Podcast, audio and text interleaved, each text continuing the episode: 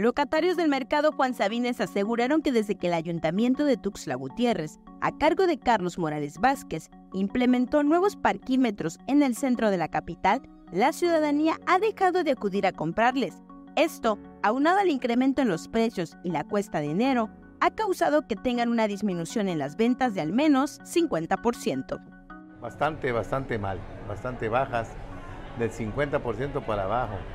¿Cómo es posible que ponga un montón de parquímetros de esa manera como tiene ahí? La gente ya no quiere venir, tiene miedo venir porque les pueden quitar sus placas.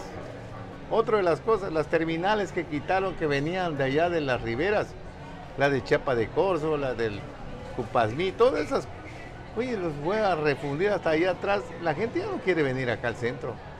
Es normal que pasa después de todas las fiestas de Sembrinas, pues viene la baja, ¿no?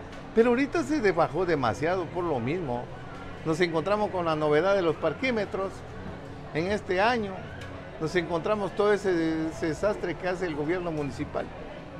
¿Y cómo quiere que nosotros vayamos y sigamos apoyando algo que nos está amolando? No, realmente es, es ya este, escandaloso esto para nosotros porque no podemos subsistir así. Uf, bajó bastante, mami, bajó bastante, como por mitad, digo yo, de lo que siempre trabajamos. Se quejan que todo, toda la materia prima subió, verduras subieron, este, las frutas subieron, luego el parquímetro que tenemos a nuestro alrededor también le subieron.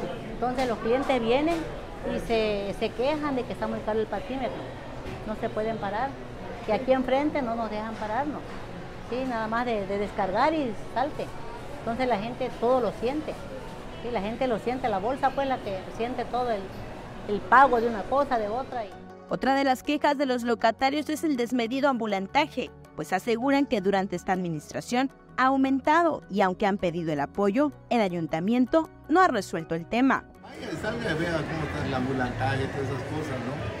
Pues, ¿cómo podemos competir así? Por más que le echemos todas las ganas, por más bajemos el precio de la carne, estamos sacrificando nuestro, ahora sí, lo que ganamos, ¿no?